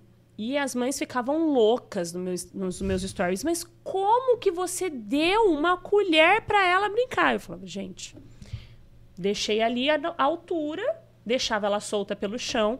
É aquela coisa, né? Lá atrás, quando você engravida, fala assim: ah, porque você não pode deixar criança fazer tudo que ela quer dentro da sua casa. Não é assim, não. Ela tá chegando na sua casa.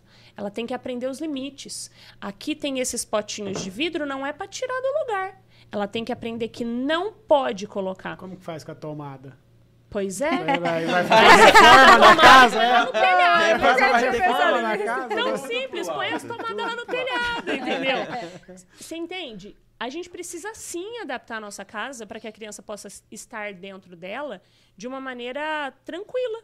Assim como você se sente confortável na sua casa porque suas coisas estão nos seus, nos seus devidos lugares, a criança precisa se sentir amada a esse ponto de eu estou dentro da minha casa eu faço parte dessa casa, eu pertenço a essa casa. De que maneira que ela vai percebendo isso? Quando o brincar dela é livre dentro da casa. E tudo Tem bem, a casa vai ficar bagunçada, né? Isso, tudo bem, tudo bem. porque no processo, você vai ensinando a criança a guardar os brinquedos. E esse processo é engraçado porque eu vou na consultoria de amamentação. Então, quando eu chego na casa das pessoas na consultoria Parece de amamentação, não, ainda tá tudo ok. Ah, com o bebê pequenininho. Tá tudo ok. Se eu preciso voltar, né, fazer uma consultoria de desmame, qualquer coisa assim, aí é outra configuração de casa. a casa já é outra. Parece que já passou o twister ali, entendeu? É bem legal. E é isso, assim, eu acho muito importante isso, a gente falar sobre o brincar de uma maneira que a gente entenda que o brincar ele é vital para a criança. Se a criança ela não pode brincar e se locomover, se movimentar, ela vai ficar doente. Ela vai apresentar diversas maneiras que, olha, eu não estou bem.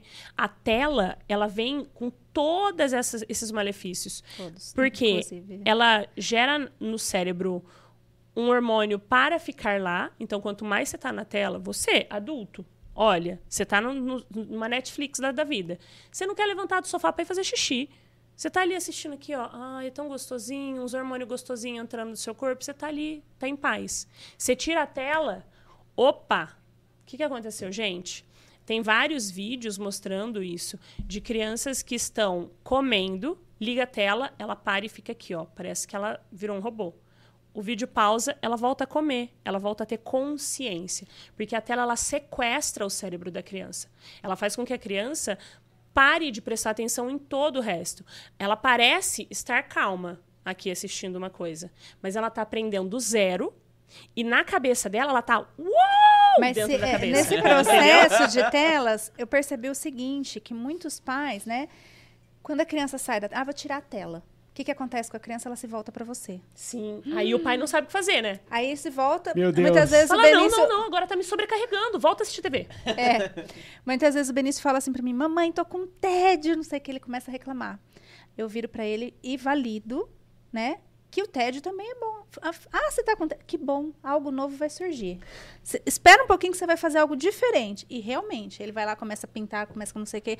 Tira tudo do lugar. Não é Exato. muito confortável, né? Porque Não. começa a fazer bagunça, começa a te chamar, começa a querer interagir, né? Não é confortável para essa rotina que a gente tá, onde a gente tá fazendo coisas e não quer parar para dar atenção para criança. Exato. É. E a, a Cecília, ela agora fala assim, né? Porque ela começou a perceber que ela tem um tempo de tela no dia. Porque até então ela sempre teve assim, de até dois anos ela basicamente não assistia TV, aí entrou a pandemia, a gente quase enlouqueceu, aí ela ficou tipo com meia hora de tela por dia, e aí agora ela tem tipo uma hora de tela por dia. E aí acaba, acaba. E ainda sobra dia, né? É. E aí ela fica assim, mas eu assisti muito pouca TV hoje. Eu falo, é, filha, que bom nela. Não é bom! Não é bom! É. Aí a gente sai, tipo, pra nesse- passear. Ela fala coisas tipo assim: eu precisava assistir um pouco o celular, porque hoje eu não assisti nada. E nesse processo, é bem legal isso que você está falando, porque, por exemplo, às vezes o Benício, que é uma criança maior, ele também tem uma hora limitada por dia, né? E a gente tinha combinado com ele uma hora. Só que eles não sabem o que é uma hora. Não. Né? Não sabe o que é uma hora. Aí ele me perguntava, mamãe, agora eu posso assistir? Então eu vi que eles entram num ciclo também, que é o mesmo ciclo do beija-flor. Você coloca uma água com açúcar lá pro beija-flor, o beija-flor vai. Daqui a pouquinho o beija-flor Volta. E daqui a pouquinho ele volta. Ele fica viciado no processo de Uhum. buscar a dopamina do açúcar. Sim. E eu vi o Benício assim. Ele não sabia o que, que era uma hora. Então eu combinei as fichas. Hoje ele tem quatro fichas de 15 minutos. E ele administra essas fichas. Então quem coloca a ordem do tempo sou eu, uma hora. Uhum. Quem administra esse tempo é ele. Ele pegou 15 minutos, depois 15, depois 15. Ele pode pegar meia hora. Ele vai administrar. Então eu dou essa autonomia para ele. Então, Os primeiros dias, ele, à noite, ele não tinha mais tela. e aí ele Já tinha gastado tudo no começo do foi, dia. um, foi uma- uma- um exercício interessante, porque quando ele vê, poxa, eu já usei os quatro papéis. Não, não vou pedir mais. Acabou. Acabou, acabou. E flui. Entendeu? Então e aí a ele gente. vai procurar outra coisa pra fazer automaticamente. Automaticamente. Então a gente Exato. tem que dar esse recurso. Ah, vou dar uma hora de telas. O que é uma hora? Né? Uma hora são quatro papeizinhos. Coloca o relógio. Ele vai ter noção, né? Eles vão ter noção Sim, desse sim. tempo. Né? A gente, não, a gente e os faz assim. combinados, a autonomia, você vai estar trabalhando também. A gente, a gente faz com ela do tipo, coloca o celular para despertar dentro do tempo, ou então, tipo, ah, eu quero assistir dois episódios, três episódios, né? Mas tudo dentro dessa uma hora.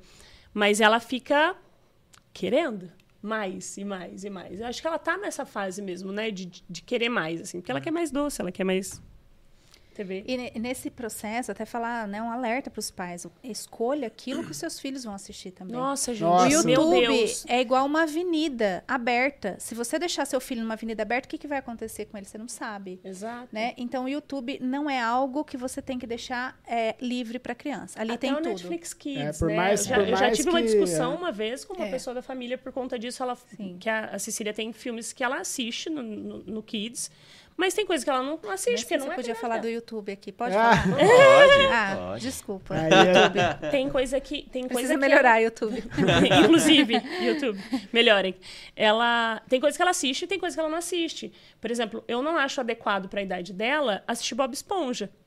Porque é um desenho que eu dou risada. Se eu dou risada e ele faz certos tipos de bullying ali dentro, ela é. precisa ter um desenvolvimento e, cognitivo e, que ela entenda isso. E é engraçado que por mais que você selecione a faixa etária lá no Netflix para cada conta, por Sim. exemplo, ainda existem conteúdos que a gente seleciona. São, então exato. eu tirei diversas coisas, por exemplo, do, do, do Lucas Neto, que eu é. tirei de não lá precisa nem explicar. eu acho que não é adequado, adequado e necessário para uhum. essa fase da vida. E se a gente for ver alguns Enfim, desenhos para criança, desenhos, por exemplo, a gente hoje em dia a gente não tem mais esse cultivo do que é bom Uhum. E do que é belo também. Sim. Então você vê uns desenhos bizarros. Outro dia eu tava vendo os desenhos que tava passando no Discover Kids. Umas caras meio desconfiguradas, sabe? Uns uhum. meio sem dente, uns bichos é. estranhos. Cara, o sistema nervoso da criança tá se formando. Você expõe a criança aquilo. Então, se você vai colocar, coloca um desenho bonitinho, sabe? Com um contexto, com uma história, tem algo história, que tem né? começo, meio e fim, roteiro bem desenvolvido, é. sabe? Senão a criança é vai assistir Havaianas de pau e vai achar que tá tudo bem. é muito legal. Nossa, é. que divertido. É isso. Mas não é. Eu queria aproveitar, assim, a gente teve, assim, vários, vários assuntos muito legais, assim, para falar. E eu queria saber de vocês, você até deu uma dica importantíssima, né? Não siga todo mundo, né? Uhum. É, senão é muita informação. Mas hoje eu queria saber de vocês, assim, quem são suas principais referências dentro daquilo que vocês fazem? Umas três pessoas que vocês falam assim, gente, isso aqui é dica de ouro. Eu aprendo muito quando eu assisto tal pessoa. Quando eu leio. Porque quando eu leio tal livro, quando eu falo sobre tal assunto. Então, assim, é, três, quatro, cinco pessoas que vocês di, di, diriam que são os gurus, assim, de, de do que vocês trabalham hoje. Uhum. Referências para vocês. Puxa vida, Igor, você me pergunta isso, você sabe que eu escuto pagode e clássico ao mesmo tempo, né? Exato. né? Eu sei, como é, eu sei como é que é, porque eu tô aqui também, ó. Ó, vamos lá. Eu gosto muito do conteúdo de uma psicóloga, ela chama Lucy Pérez. O conteúdo dela é muito bom, ele é muito aberto, ele é, é uma mente à, à frente do seu tempo, né? Lucy Pérez, com Y. É, eu gosto muito do conteúdo da Sâmia, a Sâmia Marcília, eu gosto tem a ver, eu me identifico, mas eu não sou doutrinada por ninguém, já falo agora, tá? Não sou não tem não tem ninguém que me doutrine assim. Eu eu gosto muito. E gosto muito do que o Steiner escreve em relação à infância. Então, assim, eu conheci o Rudolf Steiner pelo Benício, o Benício estuda numa escola Waldorf, né? Que nessa escolha eu quis uma escola onde ele pudesse se movimentar, não tivesse telas, é, e o brincar fosse livre. E eu enco encontrei a escola que o Benício estuda, que é uma escola Waldorf, e aí eu conheci o criador. Eu não separo vida e obra daquilo que eu estou vivendo, né? Então, eu fui conhecer o criador da escola, né? Do método, que é o Rudolf Steiner, que fala sobre antroposofia e me tocou demais, assim, né? Eu não sou doutrinada por ele, tem frentes assim que eu acho que ele viaja, tá? eu falo, nossa, é uma vibe muito louca, né? nem é muito condizente com a minha religião. Eu sou católica, então muitas coisas que ele fala não vai de encontro com o que eu acredito. Mas a visão dele para a infância é uma visão muito integral, muito assertiva, né? Do, inclusive do desenvolvimento. Tudo que ele fala em relação ao desenvolvimento, a ciência tradicional fala também. A fisiologia que está lá no Guyton fala também, né? Só que ele fala com uma outra visão. Então, essas pessoas são pessoas que norteiam, assim, que são minhas vozes internas no dia a dia, assim. Eu gosto de muitas pessoas. É, também. Mas, assim, pessoas que, que me auxiliam no processo, nessa jornada, assim, a Daya Baso, não sei se vocês conhecem, ela é do Sul, e ela fala muito sobre o olhar para a criança enquanto ser humano, que é algo que toca meu coração profundamente, assim, porque eu acho que a gente perdeu muito isso, né? De olhar para a criança enquanto ser humano hoje, não ah, ela vai ser um ser humano, né? Porque muita coisa, muita violência que acontece hoje com as crianças, ela acontece porque o adulto não olha para a criança como alguém que merece respeito. Né? Então, assim, desde vídeos que você vê na internet, há comportamentos de pais que batem na criança e acabam matando a criança porque não entendem que a, criança está num processo, porque não estudam, porque não acham que isso seja válido e não entendem aquela criança como uma pessoa. Porque se fosse um adulto fazendo a mesma coisa que a criança fez, você não agrediria ele. Mas, enquanto uma criança, tá tudo bem. A Daya Baso, uma querida. Elisama Santos, que fala muito, muito, muito sobre educação, sobre a comunicação não violenta, que eu acho Ah, assim, ela ela, é é excelente. genial, ela é genial, excelente, ela é pega o cerne da coisa, assim. Tem coisa que, que às vezes eu, eu, eu leio ela e eu falo, gente, eu nunca tinha pensado sobre isso, sabe? Ela é muito, muito, muito, muito boa. E hoje a comunicação não violenta é o que eu acho de mais difícil de pôr em prática. Sim. É muito difícil pôr em prática a comunicação não Exato. violenta. A- Estudem a comunicação não É, violenta. até porque é algo que a gente tá descobrindo agora, né? É. Uma novidade para a nossa geração, né? Sim. A gente não recebeu isso. E eu sou apaixonada por Regia Emília, que é uma filósofa incrível, Ai, assim. maravilhosa. que- Pedagogia da ponte, né? que fala da pedagogia da ponte, que Ai, desculpa. inclusive, desculpa, que inclusive você falou da, da escola do seu filho, é onde a Cecília estuda hoje na Travessia, uma escola que é funda, fundada e pensada dessa maneira, né, em olhar para a criança como um todo e trabalhar em cima de projetos voltados para o olhar da criança, né? Então, assim, os projetos educacionais que são desenvolvidos na escola são de produção das crianças. As crianças estão com curiosidade sobre os planetas. Foi o último semestre da Cecília. Eles estudaram planetas, galáxias. E assim, a Cecília não sabe ler e escrever, diferente de outras crianças da idade dela. Mas ela sabe o nome de todos os planetas, as cores deles, ela sabe coisas que, tipo, eu não sabia. Ela sabe. Enfim, ela aprende coisas que estão dentro do interesse dela. E, ele, e ela olha muito, muito pro brincar. Assim, é, é o, é o que para mim era básico, era o, o mínimo que a gente podia oferecer para Cecília era uma escola que olhasse para o brincar com, a- com o respeito e a necessidade que a criança tem. Eu não queria a Cecília trancada dentro de uma sala de aula, sentada numa carteira, até porque a minha história enquanto professora, dentro de sala de aula, eu tive diversas problemáticas com direta- diretora, coordenadora, por conta disso, porque eu desconstruía toda a sala de aula. Eu tirava as carteiras, empilhava num canto, colocava as crianças sentadas em roda no chão, colocava tapete, tacava almofada e a professora vinha, a diretora vinha, não, não, não, isso não pode. Então, isso tudo me trouxe para eu preciso que minha filha tenha, porque eu não sei se ela vai encontrar uma professora igual eu, que vai desconstruir a escola para que ela esteja lá dentro de uma maneira confortável para aprender. Então, essa assim, se eu pudesse falar de três pessoas. E as duas, né? Tanto a, a Waldorf, né? Benício estuda na Waldorf, na Samaúma, quanto a Travessia, elas olham muito para a criança na natureza. Exato. Então, Que os é algo- ambientes, né, que eu falei, ah, do brincar. Qual é esse ambiente do brincar? Tanto uma escola quanto a outra tem um ambiente de brincar que a natureza faz parte. Que Sim. é a natureza para a criança é muito importante, essa exposição à natureza, né? O quintal da escola da Cecília, ela passa a maior parte do dia dela no quintal. O quintal da escola dela, gente, eu queria ficar brincando lá. Eu falo toda vez isso para Mari e Papai. Eu falo, meninas, toda vez que eu vejo a Cecília solta aqui dentro da escola, cura um pouquinho da criança que eu fui. Que era podada, que era não pode, que não, que não deve, que não sente. E a Cecília, ela é a cara da travessia. Ela é a criança que chega suja de terra, até aqui assim. Ela brinca de lama, vestida de princesa. Entendeu? Então, assim, é um negócio que, que é incrível, essa coisa do brincar, né? Do, do- tanto trazer o imaginário quanto o, o descobrir o mundo através desse brincar na natureza, nesse quintal, de uma maneira respeitosa. E se Eu os que pais, assim, gostam desse tema, né?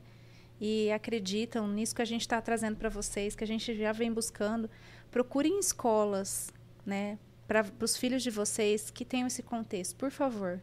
Sabe, assim, para as crianças de vocês. Que as crianças. Eu não estou falando essa ou aquela, né? É, que as crianças possam brincar, tá? Que as crianças tenham um pouco de acesso à natureza. É, e a escola também não é só essa ou aquela. Quem faz muita escola é o professor, né? Sim. É aquela professora querida que olha para o olhar, né, que olha para o seu filho com amor. Então, assim, percam um tempo com isso para a infância dos, das crianças de vocês. Todo, todo começo de ano eu faço um post sobre como escolher a escola para a sua criança. Porque tem, tem exatamente isso, né? Tem que ter a ver, de novo, com a moral e os valores da sua família, com aquilo que você acredita ser o básico para sua criança. E você ir para essa escola com isso ajustado. Porque muitas vezes a pessoa está lá numa escola sei lá, super tradicional e ela não cabe ali. E olha, eu vou falar uma coisa para vocês. Eu fui em escola em Rio Preto, viu? E teve Nossa muita escola, teve muita escola que eu olhava e me lembrava muito o hospital em que eu trabalhei. Ah. Então eu falava assim, não é possível. Não é, é possível triste. que a criança fique aqui. A gente aqui. chegou a visitar uma escola aqui em Rio Preto, tem um jardim lindo. Lindo. Pensa num jardim lindo assim. Um bosque encantado. Um bosque encantado dentro da escola. E aí a gente estava lá fazendo a visita, a moça falou assim: ah, não, aqui as crianças não podem andar nem correr porque Aí eu fui perguntar cair. por é. Eu oh, tive a ousadia de perguntar por quê. ela, falou, não, não pode correr porque ela pode cair. Eu falei, é, tá realmente, tá ela pode cair. Aí causa um problema para eles, né? É, é, é. E é isso. É, é muito, assim... Vamos fazer outro podcast sobre educação depois. Porque, gente, a educação precisa muito ser mudada no nosso país. Muito, assim, o olhar para a educação, o olhar da, da escola como um todo, como que a, a o diretor, a coordenadora precisam tratar o professor, essa questão da estrutura burocrática, o como isso deve melhorar. Como deve melhorar o olhar do professor para a criança. São muitas coisas que precisam ser melhoradas. Então, assim, não tente colocar o seu filho numa escola tradicional, ai, porque eu vou fazer a escola mudar e tudo mais. Você pode machucar o seu filho no processo. Encontre a sua comunidade. Essa Encontre de, as pessoas que você pode dividir, sabe? Essa questão de telas mesmo que a gente estava falando né, em relação a celular na escola, a gente encontrou um casal de amigos esses dias no mercado e ele falou que eles estão é, num movimento lá na escola que ele está agora é, de verem mais pais preocupados com essa problemática Nossa. e fazer um movimento de, de tirar. Porque ele uhum. nos falou que é, muitos pais querem que as crianças levem o celular para a escola. Eu não consegui conceber essa informação na hora que eu, eu falei, uhum. oi. Mas fazer assim? o quê? Criança de que é? idade? É. Vamos lá, o que, que elas E durante a aula, anos, os pais anos. mandam mensagem e quer saber se está tudo bem. Então, é um hiperfoco também na criança, né? Quer é. saber onde a criança está a todo momento. Ela está na, escola. Ela está na escola. Ela está na escola. ou você confia na escola, ou você não Ou você não levou a criança para a escola hoje, né? É, exato. Ou, sei lá, você não confia no tio da van que levou, contrata outro. Outro, exato. Assim, Igor, é interessante essa questão da tela, porque essa semana eu vi duas matérias sobre isso. Uma que o governo do nosso país está estudando liberar para dentro da sala de aula, né, incluir dentro da sala de aula o uso de tablets. Eu já achei absurdo o governador do estado só comprar material digital. É. Pois então, porque a ideia abandonou o livro abandonou didático. Exato, a ideia é essa. A ideia a um médio e longo prazo as crianças terem acesso a esses livros apenas pelos tablets.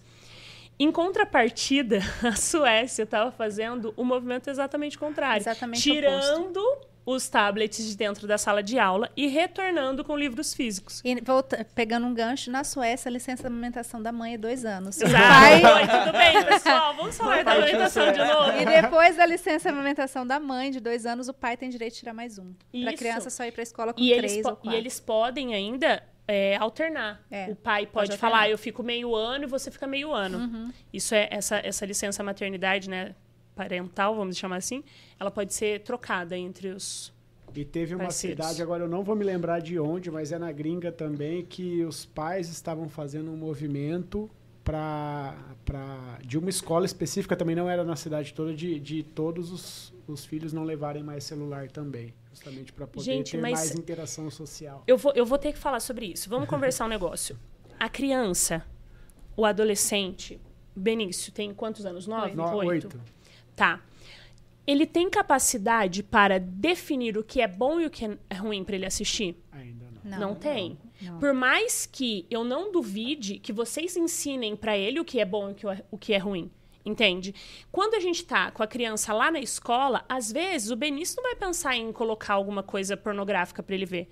Mas o menininho da, da, da, turma do lado vai virar sim. e falar. Não tem atenção, ah, exatamente. Sim. Vamos ver um negócio ali, vamos ver. Põe aí mulher pelada no Google.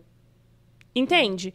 A gente precisa entender que colocar um celular na mão de uma criança é a mesma coisa que você deixar uma criança dirigir um carro sozinha. Exatamente. A criança está dirigindo um carro. ela tem idade para dirigir um carro? Ela tem consciência para isso? Ela não tem. Então, assim, a gente precisa ter essa noção de que o nosso papel enquanto adultos é cuidar de como as nossas crianças estão sendo expostas a conteúdos inapropriados. Até filme da Disney a gente já chegou a moderar, né? Teve um que lançou lá, a gente falou assim, não, uma, uma amiga nossa falou assim, não, põe o Benício pra assistir, é lindo, que não sei o quê. A gente foi ver o filme antes, né? Porque a gente É. sempre assiste Sim. antes pra depois liberar. E esse, esse filme tinha um, tinha um contexto, né, de... Eu falo que é até uma agenda que obedece. Que eu falo assim, que não é essa questão. Ah, porque o, o protagonista lá do filme era homossexual. Não é essa questão. É que criança não tem que saber nada de namorar. Entendeu? A criança não namora, não precisa. É referência de Exatamente. relacionamento para criança é pai e mãe. Ponto final. Não é pauta para criança, né? Então, assim, independente do contexto que está atrás do que está acontecendo, tem, tem assuntos que não é para criança. E tá tudo bem não ser Direto. também, sabe? Eu, eu sou cristã, tenho até medo de falar que eu sou evangélica. Eu sou cristã, tá? Eu sigo a Cristo. Vamos deixar isso claro, porque evangélicos hoje em dia, né, não é mais uma boa coisa. Mas eu sigo alguns Instagrams que falam sobre certas polêmicas, justamente para eu poder saber como falar, gerar algum conteúdo qu- quanto a isso. E direto, direto. Ah, não deixe o seu filho assistir tal filme porque é de Satanás. E aí eu falo, gente, o filme não é pro seu filho. É só não assistir. Tira dali. Entende? Exato. Quem tem que fazer isso? Os pais. pais. Os pais. Se você E tá a gente viu seu esse filho movimento sozinho... com o filme da Barbie. Ele tem uma classificação. Exatamente. Tem uma o classificação. que teve de Teve criança molecada. assistindo o filme É. da Barbie. É.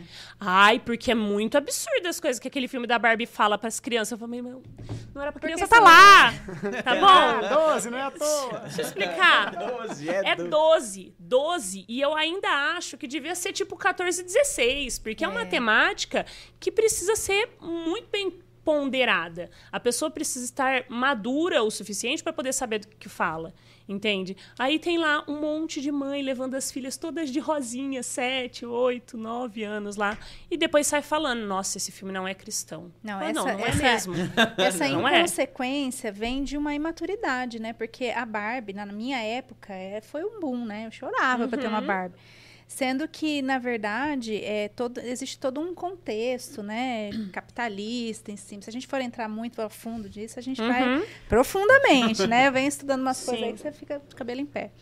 E existe uma classificação e as pessoas não respeitam, né? Essa Não classificação. respeitam. Em detrimento da sua criancinha do eu lá que quer ver o filme da Barbie. Então Uhum. Sim. leva, além de você ir ver um filme que não é bom, então, criticamente falando, ele não foi um filme bom, Eu não você leva a sua criança, né? Eu também não assisti, mas eu, vi a- eu li a crítica, né?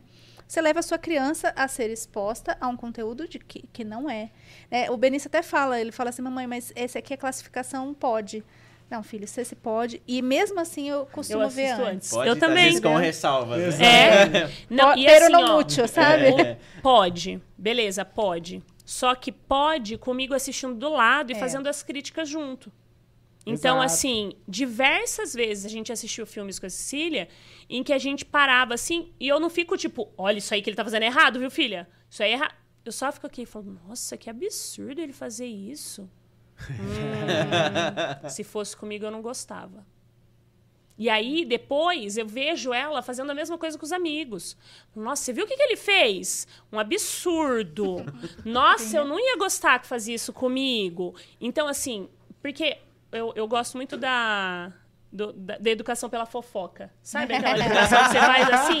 Você só larga aqui o, ne- o pensamento. Só planta sementinha. Você não fala diretamente pra pessoa. Eu, eu gosto muito disso, assim, de. de- às vezes eu, eu elogio a Cecília com ela por perto pra outras pessoas, pra que ela vá criando nela essa coisa de tipo, sou boa mesmo, sabe? Eu gosto do que, do que falam de mim.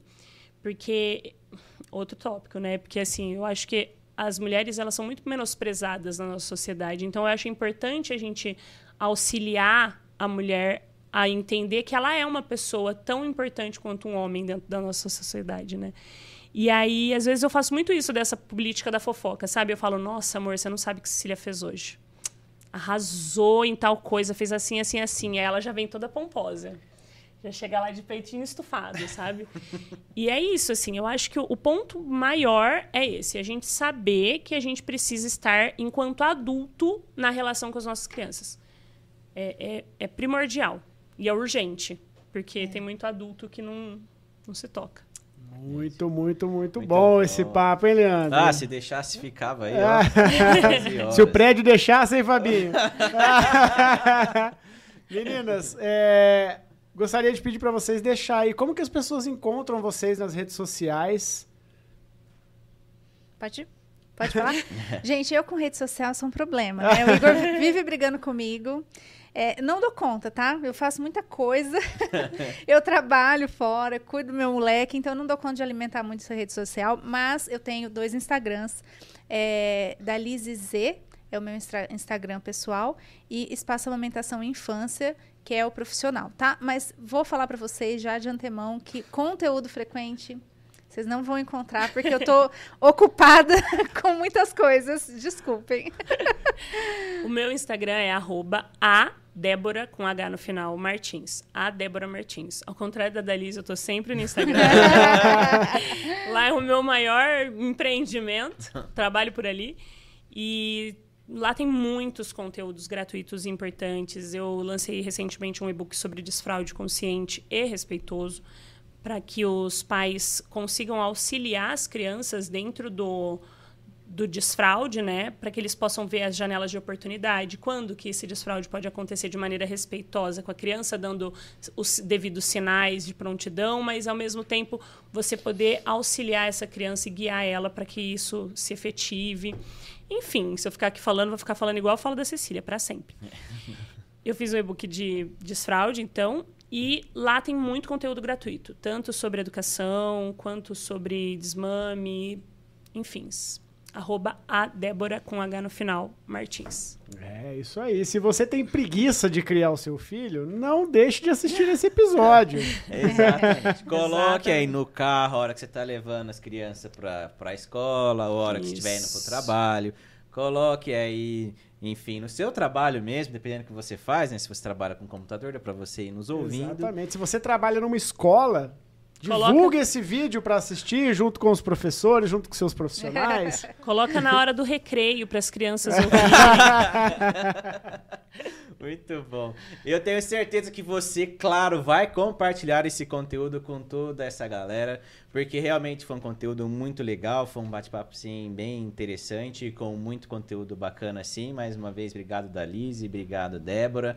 E você, agora que você terminou de assistir, clique aí, curta nosso canal, se inscreva se você ainda não se inscreveu no Rio Preto Cast aqui no YouTube, ou então siga a gente aí dentro das plataformas de áudio, tem um botãozinho lá para seguir, Spotify, Deezer, Amazon Music, Apple Podcast Google Podcast. E nos vemos nos próximos programas. Muito Exatamente. obrigada pelo convite. Como diria a Cecília, é um absurdo se você ainda não tá seguindo a gente, É né? um absurdo. É um absurdo. Galera, é isso aí. Muito obrigado, Dalise. Muito obrigado, Débora. Nos Muito vemos nos obrigada. próximos episódios do Rio Preto Cast. Valeu. Valeu. tchau, tchau.